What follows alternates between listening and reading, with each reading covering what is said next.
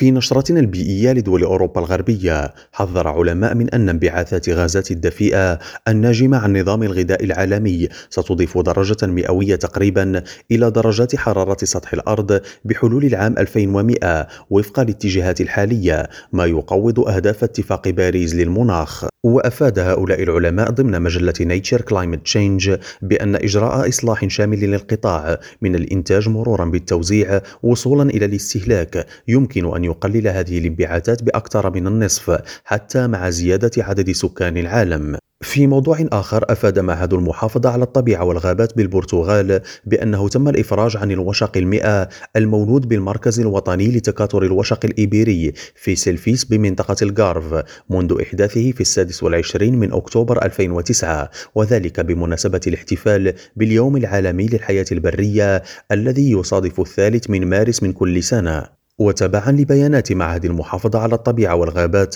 فقد وصل هذا النوع من القطط في البرتغال إلى مرحلة ما قبل الانقراض في بداية القرن الحادي والعشرين حيث تم اكتشاف آخر آثار له على الأراضي البرتغالية سنة 2001 في منطقة حدودية مع إسبانيا. إبراهيم الجملي ريم راديو بروكسل.